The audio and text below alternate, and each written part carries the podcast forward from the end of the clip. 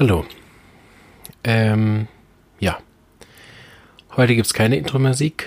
Schien mir unpassend. Ähm, heute habe ich ein bisschen was äh, Trauriges zu besprechen mit euch. Ihr habt es ja dem Titel wahrscheinlich schon entnommen. Mein großartiger Lehrer Dr. Mohinder Singh Hughes ist verstorben. Und äh, ich hatte heute abgemacht für Interview, mehrere Aufnahmen. Dienstags ist immer so mein Aufnahmetag. Ja, und jetzt habe ich irgendwie erstmal alles abgesagt, weil ich war so gar nicht in der Stimmung. Aber ich habe gedacht, ähm, nutze ich doch äh, die Zeit, die ich mir eh schon frei gemacht habe, um ja ähm, mein persönliches Beziehung mit äh, Dr. Hughes zu besprechen. Ähm, ja, weil ich das äh, in diesem Sinne ein, eine schöne Möglichkeit finde, diese, diese, diese tolle Person zu ehren, die, die im Prinzip, äh, ohne die ich nirgendwo wäre, wo ich jetzt bin. Äh, ja, wird vielleicht ein bisschen eine träge Folge, wie ich gerade merke, aber ich äh, werde versuchen, es in der natürlich zu halten und äh, auch mich nicht irgendwie komisch zu verstehen. Und Dr. Hughes ist ein sehr lustiger Typ, der mich auch mehrheitlich eigentlich zum Lachen gebracht hat im Unterricht. So werde ich hoffentlich zu meiner natürlichen, äh, wie ich sie nenne, humorvolle Art zurückfinden, um äh, über die Sachen zu sprechen, die mich begeistert haben an ihm. Und ich würde gern so weit zurück anfangen, wie, wie ich das weiß. Ähm, Dr. Hughes hat äh, den Auftrag bekommen, Homöopathie in die Welt zu bringen, ähm, am Totenbett seines Lehrers B.K. Bose, ein großer, großer Homöopath in Indien, viele, viele großartige Schüler hervorgebracht hat, eine fantastische Generation an Homöopathen. Und den Auftrag hat er ernst genommen und hat Homöopathie nach Euro, also die indische Homöopathie nach Europa zurückgebracht eigentlich und äh, viele, viele, viele, viele Leute begeistert. Er ist sicher jemand, den man kontrovers diskutieren kann. Will ich heute aber gar nicht, weil äh, wir alle haben unsere Themen, die ähm, ja, mit, auch mit vielen Sachen zu tun haben. Ich verstehe heute durch die Arbeit viel besser, wie, wie bestimmte hm, Themen auch zustande kommen, wie, wie das zu tun hat mit auch der eigenen Geschichte und auch der eigenen Geschichte der Eltern und so weiter. So gibt sicher ähm, Dinge, die man heute auch erwähnen könnte über Dr. Hughes, aber glücklicherweise sind mir die alle nie persönlich geschehen. Ich kenne das alles nur von früher. dass er das ein und andere Mal übers Ziel hinausgeschossen ist, aber immer mit der richtigen Motivation, wenn man das so sehr nennen kann, nämlich mit der unglaublichen Liebe zu der Arbeit. Ja, er, wann immer ich ihn habe reden hören, hat man gehört, dass er über seine erste Frau gesprochen hat, nämlich die Homöopathie und alles andere kam immer an zweiter Stelle und dieses Herzblut für so ein wunderbares Thema zu haben, schießt man manchmal auch übers Ziel hinaus und äh, den Teil beleuchten wir heute weniger, sondern eher das, dass er so viele Leute inspiriert hat, unter anderem eben meine Homöopathin und Mentorin aus Berlin, äh, Anneliese Obermann, die zu ihm gefahren ist nach Celle, um äh, Vorträge zu besuchen, die sie eigentlich gar nicht besuchen durfte, weil die damals nur für Ärzte waren. und Dr. Hughes hat gesagt, ne, was soll's, äh, die holen wir trotzdem rein. Ich werde wenn ich mit Anneliese auch mal ein Interview aufnehme, dann kann sie das noch selber genau erzählen. Gibt da nämlich ziemlich lustige Geschichten, wie, wie er sie dann nach vorne in die erste Reihe geholt hat, um den ganzen Ärzten von Kopf zu stoßen. so, so war Dr. Hughes, ja, äh, damals. Aber ich kenne ihn eben nur aus Erzählungen von da, so. Die erste Hand müssen wir anderen überlassen. Aber so hat er nicht nur meine Homöopathin dazu gebracht, mir gesundheitlich extrem zu helfen. So indirekt ist äh, sozusagen mein Heilungserfolg sein Heilungserfolg. Und damit natürlich in Form von Anneliese, die mir so viel geholfen hat und auch immer noch zur Seite steht. Es ist eine unglaubliche Unterstützung, die ich aus Berlin immer noch bekomme, auch wenn ich so weit weg bin und äh, vielleicht auch oder wahrscheinlich auch nie therapeutischer Art zurückkehren werde, sondern immer nur privat, kriege ich uneingeschränkte, bedingungslose Unterstützung aus Berlin.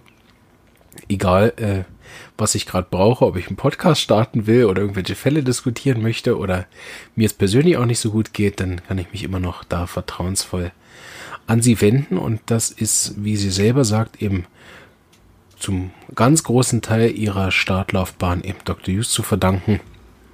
Und sie erzählt immer mit, äh, ich würde fast sagen, leicht feuchten Augen von, von seinen Vorlesungen und bestimmten Arzneien, die auch nach so vielen Jahren ihr immer noch ähm, im Gedächtnis sind.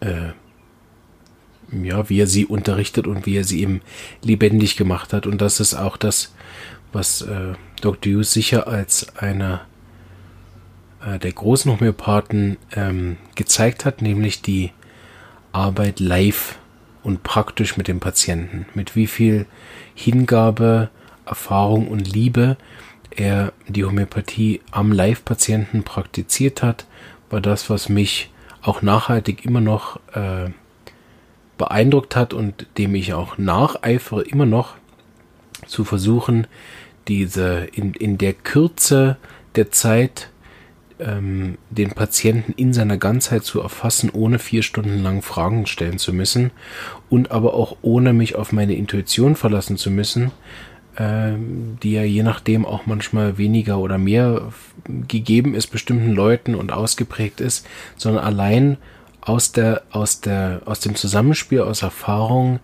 äh, Kenntnis der Materia Medica und und echtem Verständnis der Menschen nach wenigen Minuten in, inmitten eines Falls drin sitzen zu können und, und äh, nach drei, vier Minuten dem Patienten genau die richtigen Fragen zu stellen, dass bei ihm bereits in Form von Tränen zum Beispiel Heilung ausgelöst wird, weil er sich nach 30 Jahren Reise das erste Mal verstanden fühlt. Diese, diese enorme Menschenkenntnis, äh, die die Homöopathie von allein einfach mit sich bringt aber gleichzeitig auch den Respekt gegenüber dem Einzigartigen und dem Individuellen, dass das, was äh, ihn sicher ausgeprägt hat in der Zeit, wo ich ihn kennengelernt hat. Und dadurch ist es auch möglich, dann die Arzneien in einer Lebendigkeit vorzuspielen, was oftmals dann für Leute, die mit Homöopathie gar nichts zu tun haben, auch auf sehr viel Unverständnis stößt, wenn meine Frau und ich, wir sind ja beide Homöopathen, dann so, ha, guck mal, der sieht aus wie das Mittel oder guck mal, das war jetzt eine ganz typische Reaktion von der und der Arznei, dass wir die Arzneien wie, wie ganze Lebensgeschichten im Kopf haben, oder? Wenn, wenn ich sage, das ist ein Phosphortyp und das mit meinem Homöopathiekollegen austausche, dann, dann sind das Angaben, die in der Kürze sind. Mein Phosphortyp, wir sind zwei Worte. Sagt, gibt aber meinem Gegenüber, wenn er genauso ausgebildet ist wie ich, Informationen über seine genetische Prägung, seine Kindheit, seine schulischen Leistungen in der, in der Primar- und Oberstufe, ähm, sein Verhalten in seiner Partnerschaft, seine typischen Krankheits- und Schwachpunkte, seine Art der Vorlieben beim Essen, die Art und Weise, wie er morgens aufsteht und so weiter und so weiter. Es gibt demjenigen über 2000 Informationen, die ich verpackt habe in zwei Worten. Und wenn man das noch mit einem Bild vor Augen hat von einem Patienten oder eben so gut unterrichtet, wie Dr. Hüß das gemacht hat, dass ich wirklich lebendig mir vor Augen führen kann, aha, das ist ein Phosphortyp mit bestimmten, vielleicht auch überspitzten Übertreibungen und damit es mir im Kopf bleibt. Das führt dann zu, zu einer äh, Theater, Kunst, ähm, modernen Unterrichtsvariante, die, die aus meiner Sicht seinesgleichen wirklich sucht und, und äh, eine, eine absolute Mehrwert bietet gegenüber äh, Auswendiglernen aus irgendwelchen Büchern. Ja, und äh, Anneliese äh, war davon so begeistert, dass sie diese Art der Homöopathie lange Zeit ähm, gemacht hat und auch zu seinen Weiterbildungen immer wieder gefahren ist, ihn immer wieder live gesehen hat. Wir haben ihn zusammen gesehen in Berlin vor, ich weiß nicht, fünf oder sechs Jahren. Waren wir noch zusammen bei seinen ähm, Vorlesungen und ähm, die, diese Verbundenheit auch von, von Anneliese, sozusagen meiner ersten Homöopathielehrerin und meinem zweiten Homöopathielehrer, äh, die zu spüren, auch über die, über die lange Zeit hinweg, äh, war auch sehr intensiv und schön. Ähm, ich wusste davon alles nichts, als ich nach äh, in, die, in die Schweiz gekommen bin. Ich habe das an anderer Stelle schon mal erzählt, wie ich da mit 19 äh, mit Dr. Hughes oben in der Cafeteria so, in sozusagen so ein Einstellungsgespräch mit ihm gemacht habe, nachdem ich den Schnuppertag hatte und überhaupt nichts über diesen Mann wusste und so mit meiner, äh, sag ich mal, Berliner deutschen frechen, überheblichen Art und Weise, die ich damals so drauf hatte, dann vor ihm saß und sagte, ja, also wissen Sie, wenn ich hier nicht alles lerne, was ich brauche, um gut auch Homöopath sein, bin ich also der Erste, der hier wieder weg ist. und überhaupt nicht wusste, mit was für einer Koryphäe von Homöopath ich da sitze. Und auch so nach dem ersten, zweiten Jahr äh, dann immer kleinlauter wurde und dachte, irg, ähm, hm, war nicht der richtige Ton und das hat sich so ein bisschen äh, dann in dem Reifwerdung in den 20ern auch noch vermehrt, dass wirklich bis zum Schluss äh, Dr. Hughes ein, ein, aus einem äh, komischen äh, einem komischen Inder so, wo ich dachte, warum bin ich in die Schweiz gekommen zu dem seltsamen Vogel da weit weg von daheim, was habe ich mir da nur angetan? Und ey, wenn ich hier nicht alles lerne, dann bin ich wieder weg hin zu einem Dankbarkeitsbedürfnis äh, ihm und allem dem, was er erschaffen hat, sei es seine Therapeuten, sei es die Schule, sei es die Erfahrung, sei es die, die ganzen Heilerfolge, die auch ich persönlich, ich bin Patient von ihm gewesen, also auch meine ganz persönliche Krankengeschichte, die, die äh, Welten an Fortschritten gemacht hat, seit ich mit 19 in die Schweiz gekommen bin. Ich bin so, so viel gesünder, äh, und, und reifer, stabiler. Es hat mir auf allen Ebenen so viel gebracht und er hat auch immer geschafft, den richtigen Ton mit mir anzuschlagen. Gerade in den, in den letzten Sitzungen, auch dieses Jahr, war es so schön mit ihm äh, zu sprechen und vor allen Dingen von ihm auch sein, sein Feed, mein Feedback zu bekommen, wie er meinen persönlichen Verlauf sieht oder von dem komischen Typ, der da mit 19 gekommen ist, zu demjenigen, der jetzt bei ihm an der Schule unterrichten darf und äh, ja, ich habe es ihm auch wirklich nicht einfach gemacht in, in, der ganzen Zeit. Ich war also ein absoluter ähm, Grauen, der Student des Grauens. Oder? Ich saß nach zwei Wochen, saß ich bei seiner Frau im, im in der ähm, sozusagen Studentensprechstunde und habe ihr gesagt, also auf die Art und Weise können Sie die Schule hier nicht führen.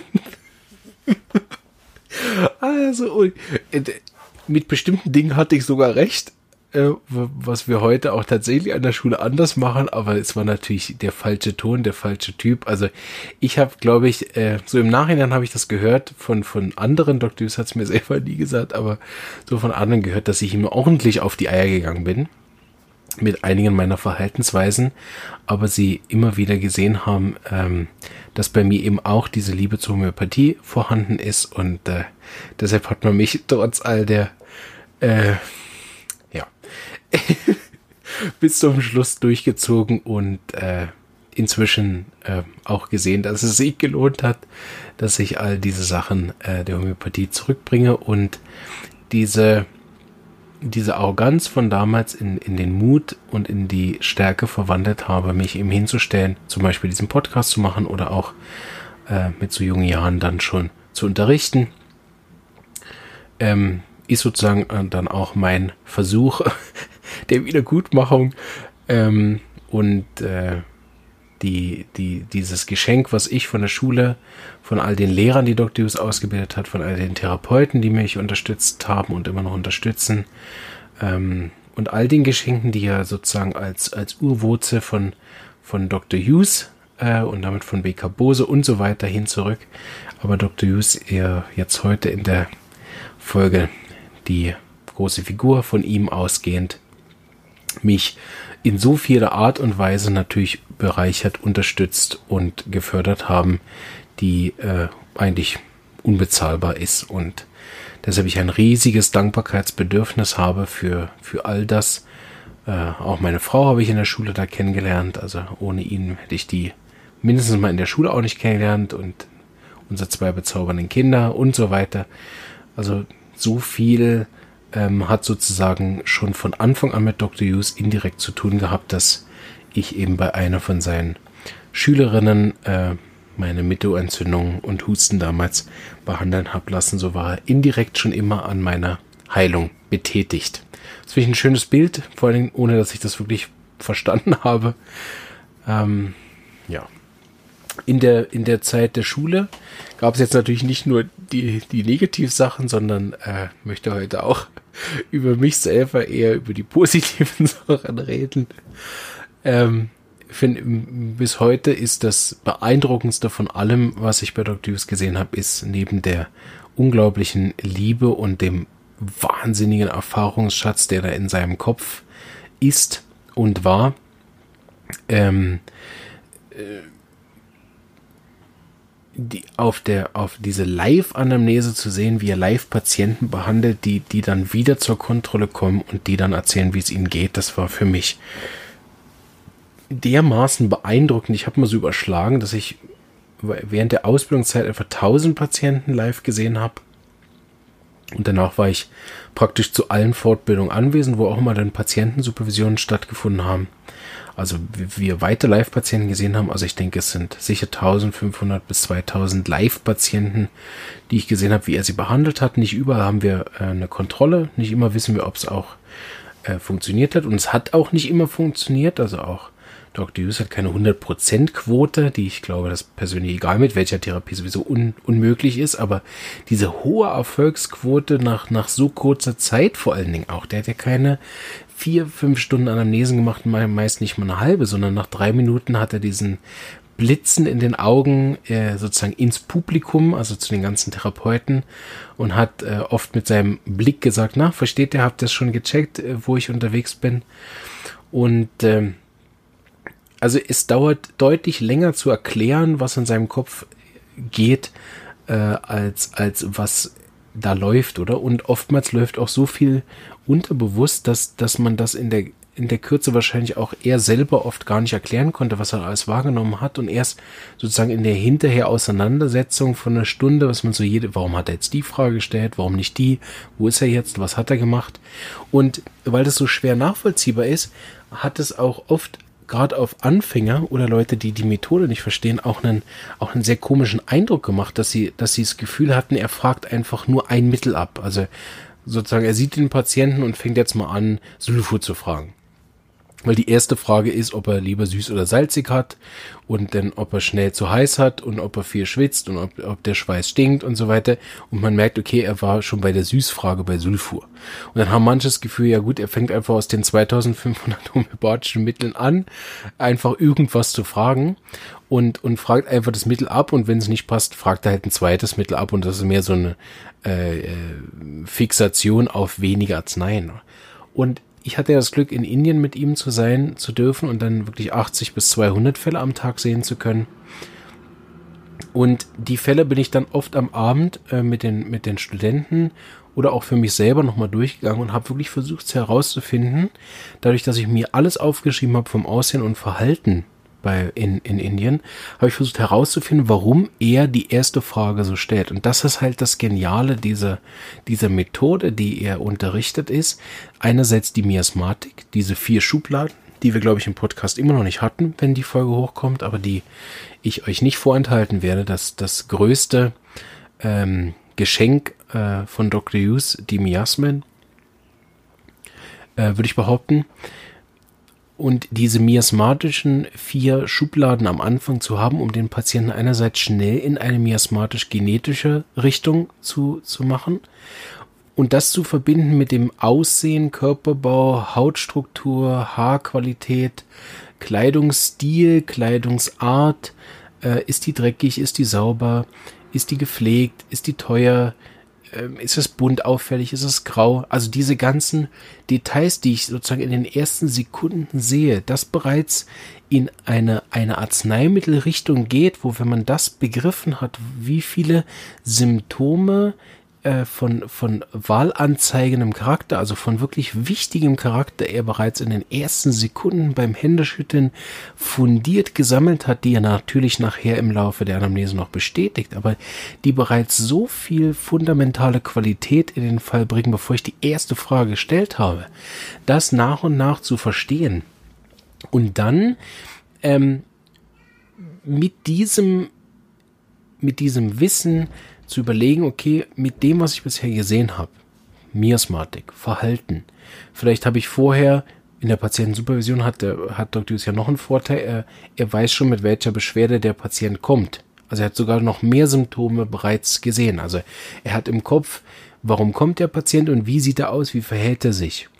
Und dann sieht man nach, bevor er das erste Wort hat, sieht man schon die Tendenz, in welche miasmatische Richtung geht. Das ist ein fauler, phlegmatischer, psorischer, hängender Typ, der sich, der noch einen Witz macht in Richtung der Bühne, oder ist es ein blockierter, steifer, introvertierter Typ, oder ist es ein hemmungsloser, abgelöschter Typ, oder ist es jemand, der so ein Bambustyp, ne, groß, lang, äh, schlank, dünn. Also die, diese miasmatische Sache, das Verhalten, die Beschwerde, das zusammenzunehmen, gibt schon vier, fünf gute Symptome und, und im Prinzip kann ich darauf schon Arznei verschreiben. Ich meine, ohne eine Frage gestellt zu haben, hilft mir das natürlich nicht, aber ich könnte bereits, bevor ich die erste Frage gestellt habe, mit, mit dieser Methode eine Arznei verschreiben. Und wie oft dann sich zeigt, wenn, wenn er sozusagen die erste Frage stellt, ins Publikum guckt, mit diesen blitzenden Augen so, na, habt ihr Sulfur auch schon entdeckt? Und dann stellt er die ganzen Beweisfragen. Also er stellt ja dann oft wirklich nur noch Fragen äh, zu dem, was er bereits schon erkannt hat. Nicht, weil er nur ein Mittel im Kopf hat, sondern weil er andere, anderen bereits schon ausgeschlossen hat und jetzt nur schaut, passt das auch. Und dann diese Bestätigungsfragen, als wenn der Patient im Vornherein sein Buch gelesen hätte, beantwortet dann die Fragen. Und ich finde es immer wieder auch beeindruckend, wenn mir das in der Praxis passiert, dass ich mal so einen hellen Moment habe, wo ich wirklich auch nach sehr kurzer Zeit schon denke, ah, das könnte in die Richtung gehen. Und dann ähm, denke, ja gut, jetzt spare ich mir Arbeit, ich frage mal erstmal das Mittel, vielleicht passt's ja. Und dann wirklich die Antworten vom Patienten teilweise auch kommen wortwörtlich so wie Dr. Hughes es auch geschrieben hat, dass so oft passiert auf der Bühne, dass, dass die Patienten eins zu eins genau das gesagt haben, was Dr. Hughes durch seine praktische Erfahrung in seinem Buch geschrieben hat, was dieser Patient, der das Mittel braucht, auch typischerweise sagt, dann ist es einfach ganz klar, dass es, dass er nicht Glück hat. Ja, aus so vielen Arzneien kann ich nicht aussuchen, wenn ich Glück habe. Da muss ich wirklich Ahnung haben davon und das äh, finde ich bis heute also eine eine dermaßen beeindruckende ähm, Art der, der, mindestens mal der Erkenntnis von Menschen in seiner Tiefe. Weil wenn Dr. Hughes Sulfur versteht, dann versteht er ja zum Beispiel auch den größten Schwachpunkt des Patienten. Er versteht die, die Neigungen des Patienten. Er versteht meistens auch, also wenn, wenn er dann hinterher sagt, ja, und was ihr Problem ist, ist das und das und das und das. Natürlich stimmt es nicht immer, aber in so vielen Fällen ist es allein nur, weil ich die Arznei verstanden habe, verstehe ich auch so viel mehr vom Patienten, was der Patient ja noch gar nicht mit, mit uns besprochen hat. Das finde ich immer wieder auch in der Praxis beeindruckend, wie, wie ich immer mehr schaffe, ähm, das Gespräch auch genau auf die Schwachpunkte zu lenken innerhalb kürzester Zeit, weil ich schon früh am Anfang die Arznei verstanden habe und die Arznei wiederum so studiert habe, eben wie ich das vorhin gesagt habe, also als eine gesamte Biografie eigentlich von einem Menschentyp, dass ich dann fragen kann, wie war bei Ihnen in der Schule? Waren Sie eher ein guter oder schlechter Schüler? Und, und ähm, der Patient dann überrascht ist, warum ich jetzt da bin. Weil ich bereits schon überlegt habe, okay, könnte die Arznei sein, so das würde in der Kindheit folgenden Unterschied machen, wenn es die oder die Arznei ist. Und für den Patient wirkt das natürlich dann mega chaotisch. Er denkt, okay, was hat das mit meinem Kopfschmerz zu tun, was ich für eine Schüler war in der Grundschule?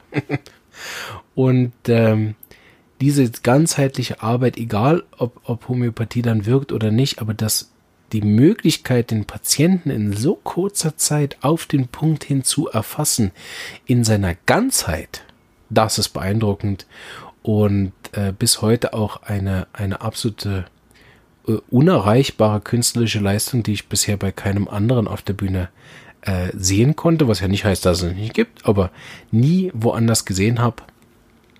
Und äh, das für eine, für eine wirklich persönliche ähm, Weiterentwicklung der, der Methode, die er bei BK Bose gelernt hat und die er dann indirekt von Kent kommt aus Amerika, der die Arzneimittelbilder so ein bisschen auch mit eingeführt hat in die, vor allem mal in die, in, in den Unterrichtsteil, ähm, ist das äh, wirklich für mich mm, absolute Ehre gewesen, das äh, von ihm live sehen zu dürfen, erleben zu dürfen, ähm, unterrichtet bekommen zu dürfen, vorgespielt bekommen zu dürfen und mit einer Liebe und, und gleichzeitigen Präzision und, und Stärke auch äh, geführt bekommen zu haben.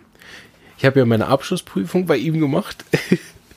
ist eine äh, Geschichte, die ich auch sehr gerne erzähle. Ich jetzt sie nicht ganz erzählen, weil sie ist ziemlich lang, aber Dr. Hughes hatte vorher mit mir als Patient äh, eine Sitzung die mir sehr, sehr gut getan hat und ganz eine wichtige war. Eine große Wende äh, an meiner Persönlichkeit hat da stattgefunden in der Zeit und er hat wirklich auch äh, äh, sehr streng mit mir geredet, was äh, mir sehr, sehr gut getan hat und ich damals glücklicherweise schon in der, in dem Respekt ihm gegenüber war, dass ich das auch als, als, nicht als Kritik angenommen habe, sondern als ganz klare ähm, Einschätzung von außen und als objektive Sicht von ihm ausgehend und mit dem einzigen Versuch und mit der einzigen Absicht, so streng mit mir zu reden, um mir zu helfen, weil er mein Potenzial gesehen hat. Und an der Abschlussprüfung kann ich jetzt schön aus dem Nähkästchen klaudern, er kann sich ja nicht mehr wehren. Ähm, hat er vorher schon prophezeit, hat er gesagt, an der Abschlussprüfung wird er mir dann halt auch nochmal zeigen, dass ich nicht alles weiß. zu meinem damaligen Zeitpunkt habe ich das als Challenge und Herausforderung äh, aufgenommen und habe dann äh, gesagt, ja, ja, dir werde ich zeigen. Ich werde äh, alle Mittel vorbereiten, die wir in der Schule hatten, und zwar so, dass ich jede Frage beantworten kann, was an sich unmöglich ist, aber ich habe mit sehr vielen Tricks gearbeitet und habe dann wirklich äh, auch dadurch für meine Praxis nochmal einen riesen Teppich an Wissen gelegt. Das war wahrscheinlich von ihm auch ein super Trick mich dann nochmal zu bringen, wirklich auch äh, ordentlich äh, über mein, über mein äh, Minimaldenken, was ich damals hatte, hinauszugehen und wirklich in die Ekstase äh, des Lernens hinein zu verfallen und war wirklich aufgeputscht wie so ein, wie so ein Gewichtheber für, für diese Prüfung äh, habe mir teilweise äh, die Arzneien auch noch auf, auf damals auf MP3, auf meinen MP3-Player noch geladen, um in jeder freien Minute bei der Arbeit, ich habe damals geputzt äh, während der Arbeit, würde ich mir die Mittel noch selber reinzureden, also jede freie Minute benutzt, einfach um diese Challenge äh, die er mir aufgetragen hat. Und dann hat er mich ja so gut ausgekontert. Das war so genial. Ich hab, man muss bei der Abschlussprüfung eine Anamnese machen mit dem Patient. Und das lief sehr gut. Das, äh, ich hatte ein freiwilliges Praktikum vorher gemacht bei einer Ärztin, wo ich selber Anamnesen durchführen durfte. Da war ich über ein Jahr. Ähm, und da bin ich sehr dankbar, weil ich habe sehr viel praktische Erfahrung sammeln dürfen im selber Fragen, was ein Riesenunterschied ist, als anderen Leuten zuzuschauen beim Fragen. Gruß an alle Studenten. Fragt viel selber. Äh, es ist ganz was anderes, als zuzuhören, wie jemand immer die richtigen Fragen stellt. Ja, und dann, äh, das lief sehr gut und ich habe sogar äh, in der Dreiviertelstunde geschafft, alle Punkte unterzubringen, die man so anbringen sollte. Und ich wusste sogar das richtige Mittel. Also zumindest ich war einig mit Dr. Hughes. Er hat äh, keine weitere Frage gestellt zu dem Fall und äh, hat dann zu mir gesagt, weil normalerweise besteht jetzt die Prüfung daraus, äh, die Homöopathie-Prüfung besteht jetzt daraus, sozusagen den Fall zu besprechen ähm, dann über die Grundlagen zu sprechen, über die Miasmen zu sprechen und dann gibt's noch einen Teil sozusagen von Materia Medica. So, dann hat er gesagt, so, also äh, zu den und den und den und den und den Punkten frage ich dich nicht, weil das kannst du alles. Äh, ich frage dich jetzt zu den Sachen, die du nicht kannst. Und dann hat er mich Sachen gefragt, wirklich, ich war ich bin aus dieser Abschlussprüfung raus und ich war so sauer. Ich hätte am liebsten, mein, meine damalige Frau, die, die kannte mich da schon, ich habe mich aufgeregt. Wochenlang habe ich mich darüber aufgeregt, wie der mich vorgeführt hat. Er hat mich Sachen gefragt, die man wirklich einfach nicht wissen konnte zu dem Zeitpunkt, auch, auch teilweise Mittel, die, die, die wirklich auch gänzlich unbekannt waren, wo ich teilweise auch wirklich nicht mal wusste, dass die überhaupt in diesem Buch drin stehen, weil es irgendwelche spezifischen Mittel sind oder dann von großen Arzneien, äh, wo, wo ich, äh, also diese großen Arzneien, wo, wo man dann wirklich Details wissen, wo, die, die, die gar nicht so entscheidend sind, dass man sie jetzt für so eine Prüfung vorbereitet und so weiter. Also er hat mit einem Schalk während dieser Prüfung, was ich überhaupt nicht witzig gefunden habe, äh, mit einem Schalk sozusagen äh, mir da meine Grenzen aufgezeigt. Und es hat halt nicht zu einer Frustration bei mir geführt, sondern zu einem weiter äh, Gefühl von, äh, ja gut, es gibt offensichtlich wirklich noch mehr ähm, zu wissen. Und ähm, es war ganz versöhnlich, wir haben darüber noch ein paar Mal gesprochen und äh, ähm, habe ihm immer wieder gesagt, dass das eine der wichtigsten Lektionen für mich war, zu verstehen, dass bei Homöopathie eben das Wissen nicht irgendwann fertig ist, dass man irgendwann alles weiß, sondern dass es ein stetiger äh, Lernprozess ist. Und heute habe ich den Lernprozess ja immer noch dadurch, dass er mir erlaubt hat, so früh Dozent zu sein an der Schule und mich da in sein Team geholt hat. Und ich jetzt merke dadurch, dass ich die Arzneien für die Studenten nochmal selber vorbereiten kann, und mich eben noch erinnere an diese, an das studentische Lernen selber, weil das nicht so weit her ist, mache ich auch oft den Unterricht, den ich gern gehabt hätte, um, um sozusagen die Fehler, die mir passiert sind, nachher an der Anfangszeit ähm, nicht, nicht, also so weiterzugeben, dass vielleicht nicht alle meine Fehler auch wieder nachmachen müssen. so, ähm, wirklich auch an, an dem Punkt diese, diese, den Menschen so zu verstehen, aber auch noch die, die, die Erfahrung zu besitzen, den dann auch richtig zu führen, um, um, um das eigene Potenzial, die Selbstheilung auch auf einer, auf einem Reifegrad, also in, in einer Persönlichkeitsentwicklung hin, über Jahrzehnte zu begleiten. Das ist etwas, was, was mit, mit der Use-Methode grundsätzlich möglich ist, weil ich den Patienten in, in einer Tiefe verstehe, die weit über seine Hautbeschwerden, äh, sein Krebsleiden äh, oder auch seine Schlafstörungen oder selbst auch seine Ängste hinausgehen, sondern in, in einer Ganzheit diese, dieses tiefe Verständnis des Patienten ähm, möglich machen. Und da habe ich mich enorm auch reingehängt, das weiterhin in der Tiefe verstehen äh, zu wollen und auch noch tiefer zu gehen, als, als ich das von Dr. Hughes gelernt habe, immer mit dem Ziel, eigentlich nachher die bessere Arznei zu verschreiben, also gar nicht um, um noch mehr Methoden äh, Vielfalt zu haben, sondern um die, um die Methoden dazu zu lernen, die mir helfen, den Patient in seiner Ganzheit zu verstehen. Deshalb habe ich eine systemische Psychologie Weiterbildung gemacht mit Schwerpunkt auf Familienaufstellung, nicht um die Methode anzuwenden, sondern um zu verstehen, wie diese Wechselbeziehungen sind zwischen, zwischen den Konflikten, die die Elterngeneration mit der Großelterngeneration hat und auf dahingehend die Kindergeneration teilweise in dieses Thema wie mit hineinschwingt. Nicht immer und nicht immer gleich. Es bleibt individuell und einzigartig.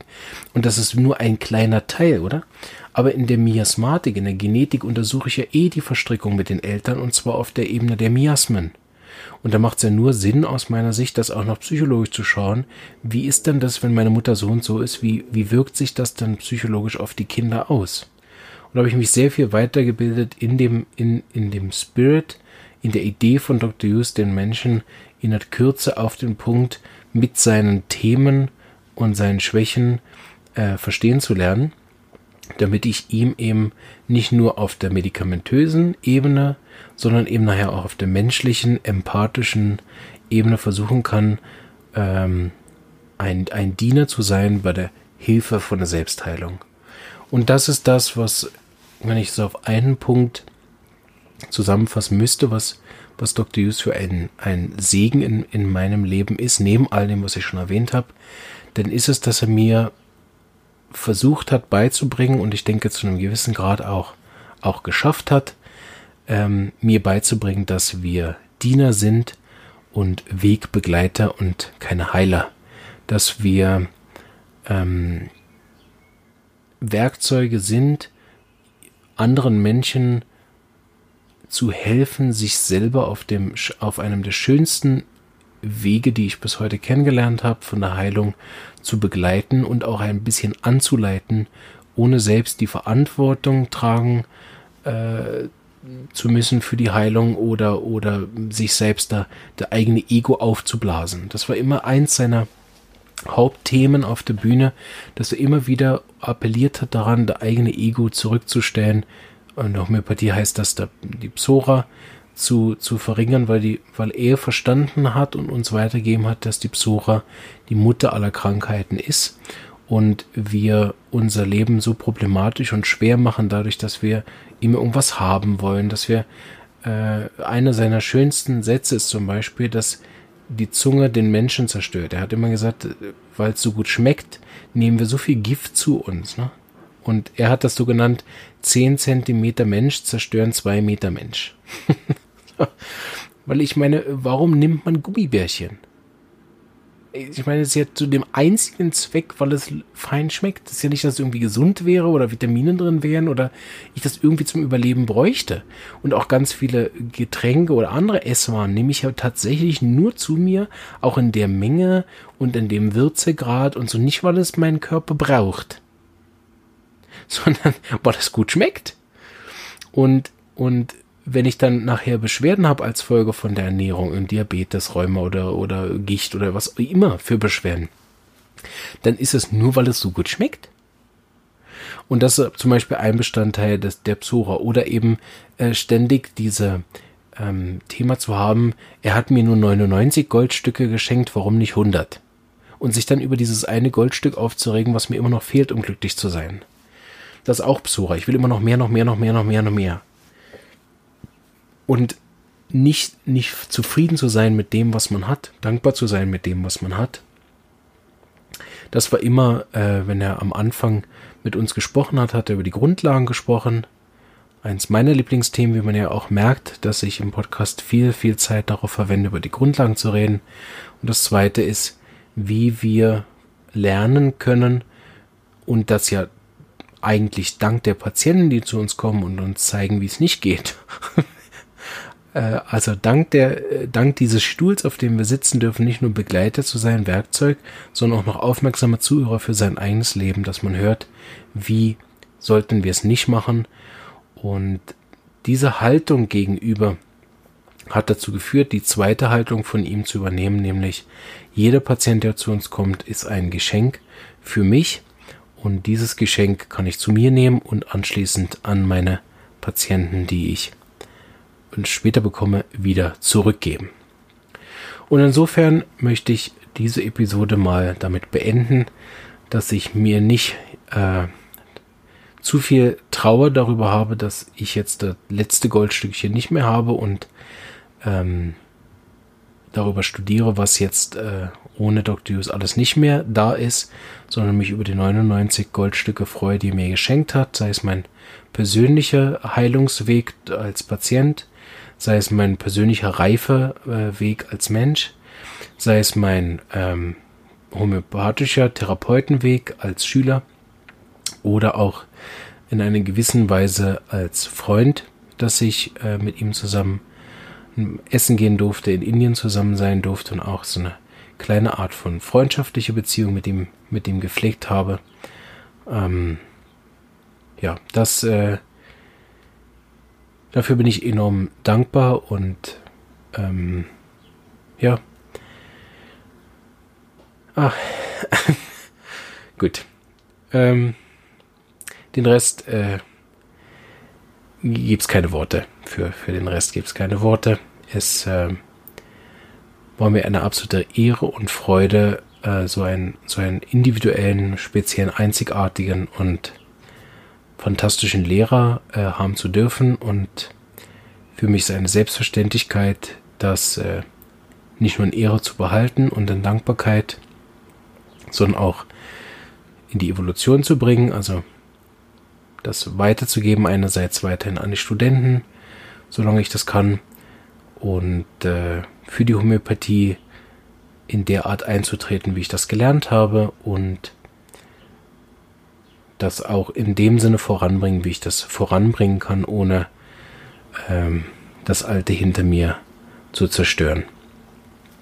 in diesem Sinne danke ich euch, dass ihr mir da so ein bisschen äh, bei zugehört habt und äh, ja, es gibt äh, zwei gute Bücher von Dr. Hughes, die ich euch empfehlen kann. Ähm, das eine ist Lebensfluss, ein künstliches Buch mit äh, weisen Sprüchen. Haha. Ähm, das andere ist Reise einer Krankheit. Das sind aus meiner Sicht zwei absolute Pflichtbücher zu lesen, wenn man äh, Dr. Hughes kennenlernen möchte und seine Art, wie sehr er Homöopathie geliebt hat. Ich wünsche euch alles, alles Gute und äh, ja, vielleicht am Schluss doch noch ein weiser Spruch von mir, äh, der wahrscheinlich gar nicht von mir ist, aber äh, sinngemäß zeigt uns das, dass das Leben endlich ist. Keine Überraschung, ich weiß. Und ähm, dass wenn wir einem etwas Gutes tun, wie zum Beispiel meiner Homöopathin, indem ich sie in ein Seminar lasse, was eigentlich nur für Ärzte ist, dass äh, ich damit indirekt einen Homöopathie-Podcast gründen kann. Ist doch beeindruckend, oder? So tut so viel in Anführungsstrichen Gutes für andere, wie ihr könnt, weil ihr wisst nicht, wie viele weitere gute Taten das nach sich zieht. Und äh, auch wenn wir das, wenn wir das vielleicht selber auch gar nicht wissen, wie viele gute Taten das am Schluss nach sich zieht, weil es uns nicht erreicht, so geht es doch nicht um unser Psora, dass wir immer wieder sagen, das habe ich, das habe ich, das habe ich, das habe ich, das habe ich, sondern ich diene der gesamten Menschheit, wenn ich ähm, mich selbst immer wieder zurücknehmen kann und äh, schauen kann, wem kann ich dienen, wem kann ich helfen. Und am Schluss kommt das in Form von Dankbarkeit, Liebe ähm, zu einem in dem Maße zurück, wie wir das geschenkt haben. Davon bin ich überzeugt und das kann ich in meinem Leben genauso sehen wie in den Leben, den ich beobachte. Danke, Dr. Hughes, danke für alles. Ähm, ich bin sehr froh, dass wir uns kennengelernt haben. Danke.